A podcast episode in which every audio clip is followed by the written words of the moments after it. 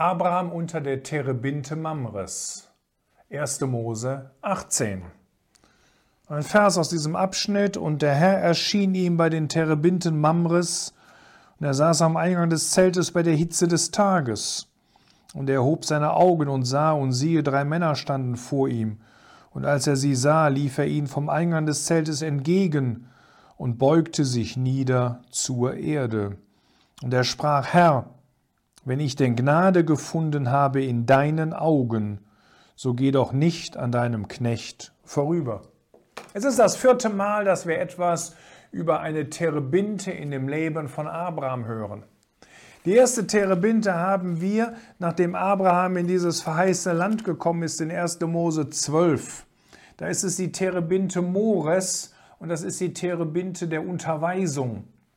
Und es ist sehr bezeichnend, dass man zwischendurch diesen Satz liest, dass die Kanaaniter damals im Land gewesen sind. Das heißt, Abraham wurde als Christ beobachtet, wie er, ich sag mal, dieses Land untersuchte und sich mit diesem Land beschäftigte. Und so sehen auch die Menschen dieser Welt, was unsere Speise ist, ob es das Wort Gottes ist oder ob es die Dinge dieser Welt sind.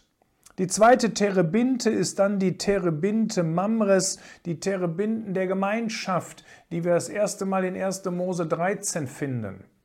Und da haben wir gesehen, da gibt es Schwierigkeiten im Volk Gottes, nämlich Schwierigkeiten zwischen den Knechten von Lot und den Knechten von Abraham. Und es kommt mehr oder weniger zum Streit. Und es ist anschließend die Weisheit Abrahams, dass dieser Streit beigelegt werden kann. Und wieder steht das Ganze in Verbindung mit einer solchen Terebinte. In 1. Mose 14 haben wir die dritte Terebinte im Leben von Abraham. Es ist wieder die Terebinte Mamres. Und diesmal ist es nicht, dass es im Volk Gottes Schwierigkeiten gibt, sondern dass es außerhalb des Volkes Gottes Schwierigkeiten gibt, als vier gegen fünf Könige kämpfen, als Kriege im Land gewesen sind und Abraham sehr nah sich an diesem Brennpunkt befand. Aber da zeigen uns diese Terebinden, diese Terebinte der Gemeinschaft, welch eine innere Ruhe Gemeinschaft mit Gott gibt. Und so war Abraham voller Ruhe, saß er unter dieser Terebinte, wenn wenige Kilometer von, entfernt von ihm diese Kämpfe stattfanden. Dann haben wir hier die vierte und das letzte Mal, dass eine Terebinte im Leben von Abraham erwähnt wird. Und wieder ist es die Terebinte Mamres, die Terebinte der Gemeinschaft. Und hier sehen wir, dass Abraham Besuch bekommt. Abraham saß dort am Eingang des Zeltes bei der Hitze des Tages. Er konnte gut beobachten, was in sein Zelt rein und raus ging. Er war ein Gläubiger, der auch eine gewisse Wachsamkeit hatte. Aber jetzt bekommt er plötzlich Besuch von drei Männern und das, was hier sehr erstaunlich ist, dass Abraham sofort in der Lage war zu unterscheiden. Denn er teilt diese Männer in zwei Gruppen ein, in einen und in zwei. Und zu diesem einen hat er eine ganz besondere Beziehung und spricht in Vers 2 davon, wenn ich Gnade gefunden habe in deinen Augen, so geh doch nicht an deinem Knecht vorüber.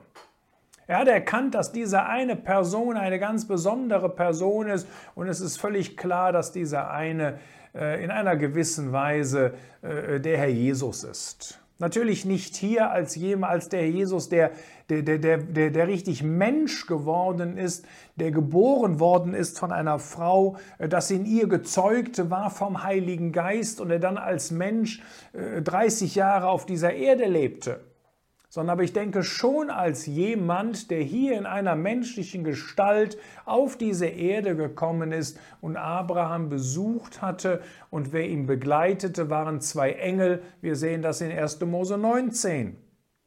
Wenn es anschließend um die Gastfreundschaft geht, dann wechselt Abraham von der Einzahl wieder zu der Mehrzahl und sagt, wascht eure Füße und lagert euch unter diesem Baum.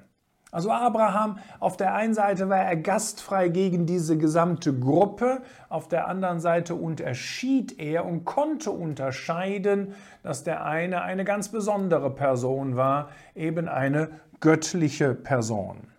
Was wir da noch sehen ist, dass diese Männer sich Zeit für Abraham nehmen. Ich sage mal besonders der eine, der hier eben ein Bild oder, oder der Herr Jesus ist. Er nimmt sich Zeit. Abraham möchte ihnen etwas, etwas zu essen geben, aber das war noch gar nicht vorbereitet. Und deswegen bittet er sie, dass sie doch Platz nehmen und warten sollen, bis die Speise zubereitet ist. Und das Großartige in diesem Kapitel ist, man könnte das als Überschrift oben drüber setzen, Gott nimmt sich Zeit für dich und für mich. Auf der einen Seite, wenn wir ihm etwas bringen wollen, und auf der anderen Seite, das sehen wir gleich noch, wenn wir etwas von ihm erbitten wollen. Gott ist sehr geduldig, der Jesus ist sehr geduldig. Und er hat Interesse an dir und an mir. Und er nimmt sich Zeit für uns. Und dann sprechen sie zu Abraham in Vers 9. Und Abraham ist sehr höflich, er geht dann auch ein klein wenig weg, während sie essen konnten. Stand er unter diesem Baum und guckte zu. Und dann sprachen sie zu ihm, wo ist Sarah, deine Frau? Und er sprach, sie ist im Zelt. Und jetzt wechselt das Ganze wieder. Zuerst sprachen sie gemeinsam, aber dann kommt ein großartiges prophetisches Wort, das nur von dem Allmächtigen selbst ausgesprochen werden kann. Und deswegen sagt Vers 10 plötzlich, und er sprach, gewiss werde ich im nächsten Jahr um diese Zeit wieder zu dir kommen, und Sarah, deine Frau, wird einen Sohn haben. Und er muss das relativ laut gesprochen haben, denn Sarah hörte dieses Wort und Sarah lachte. Wir haben schon in 1. Mose 17 gesehen, dass Abraham lachte. Aber Lachen ist nicht gleich Lachen.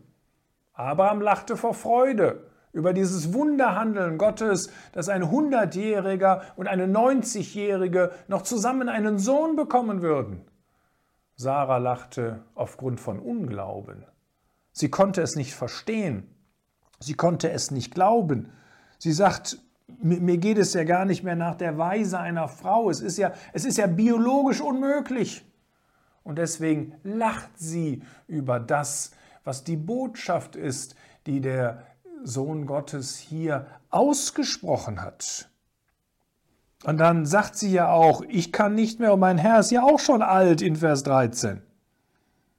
Und jetzt wird uns völlig klar, dass diese eine Person wirklich der Herr Jesus ist.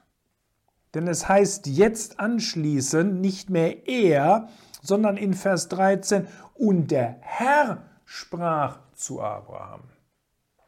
Abraham hatte das erkannt. So ein feines Empfinden hatte er. Er hatte viel weniger Offenbarungen über Gott, als wir sie heutzutage haben. Er kannte das Neue Testament gar nicht. Er wusste gar nicht so von dem Werk am Kreuz von Golgatha, wie wir das heutzutage wissen. Und trotzdem hatte er Unterscheidungsvermögen. Erkannte er das. Und hier wird es jetzt völlig offenbar. Und der Herr sprach zu Abraham, warum hat Sarah denn gedacht, gelacht und gesagt, sollte ich auch wirklich gebären, da ich doch alt bin? Ist für den Herrn eine Sache zu wunderbar? Habt ihr vergessen, dass ich euch, mich euch zum ersten Mal in 1. Mose 17 mit Gott als der Allmächtige vorgestellt hat, der alles in sich aus tun kann, der alle Kraft besitzt? Und er betont das noch einmal, Sarah leugnet, denn sie fürchtet sich. Er aber sagt, nein, doch du hast doch gelacht. Die beiden Männer, die erheben, die, die Männer erheben sich und sie blicken nach Sodom und Abraham ging mit ihnen, um sie zu geleiten. Und jetzt ist es wieder der Herr, der hier anfängt zu sprechen. Und er sagt in Vers 17, sollte ich vor Abraham verbergen, was ich tun will? Abraham ist ein Freund Gottes und er wird auch Freund Gottes genannt. Und was ist das Kennzeichen eines Freundes? Wenn Gott jemanden als seinen Freund bezeichnet, Johannes 15 macht das klar in Vers 15, da heißt es nämlich, ich nenne euch nicht mehr Knechte, denn der Knecht weiß nicht, was sein Herr tut. Euch aber habe ich Freunde genannt, weil ich alles, was ich von meinem Vater gehört habe, euch kundgetan habe. Der Herr hat einen vertrauten Umgang mit Abraham. Er will ihn doch zu einer großen Nation machen, und ihnen sollen doch gesegnet werden alle Nationen der Erde. Und da kann ich doch so etwas nicht vor Abraham verbergen, da will ich das doch mit Abraham besprechen.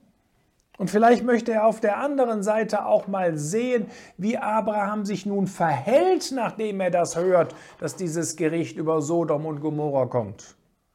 Denkt Abraham, vielleicht habe ich nichts mit zu tun, ich bin weit weg, ich wohne in dieser Stadt nicht, was habe ich mit den gottlosen Menschen dort zu tun? Aber man merkt, dass Abraham plötzlich zum Fürbitter wird.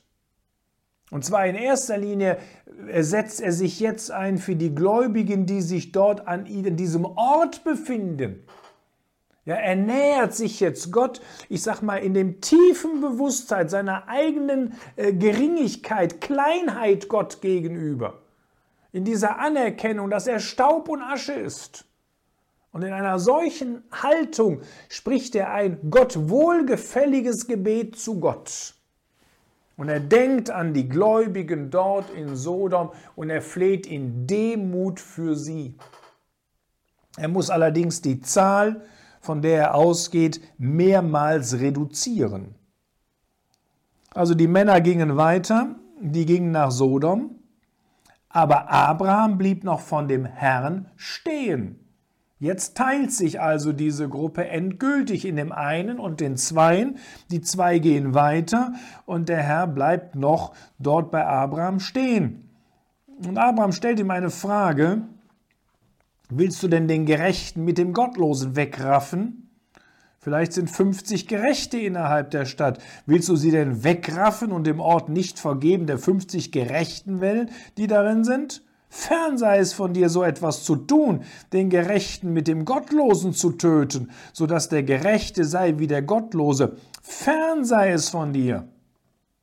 Sollte der Richter der ganzen Erde nicht Recht üben?